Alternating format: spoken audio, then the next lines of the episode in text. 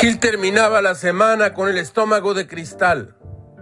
Los jugos gástricos han hecho estragos y devastado la flora y la fauna.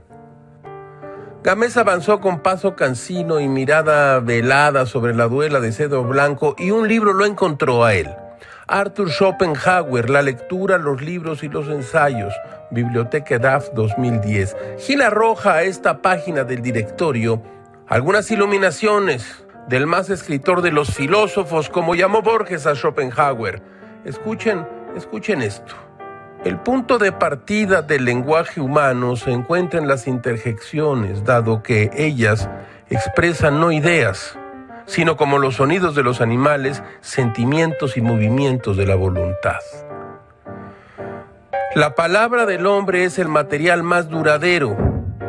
Cuando un poeta traduce su más fugitiva impresión en palabras que le son exactamente apropiadas, esa impresión vive durante siglos y se reanima sin cesar en el lector que es accesible a ella. Estas son dos de las iluminaciones de Schopenhauer. Sí, Gil toma la copa los viernes con amigos verdaderos, mientras los meseros se acercan con las charolas que soportan la botella de Glenfiddich 15.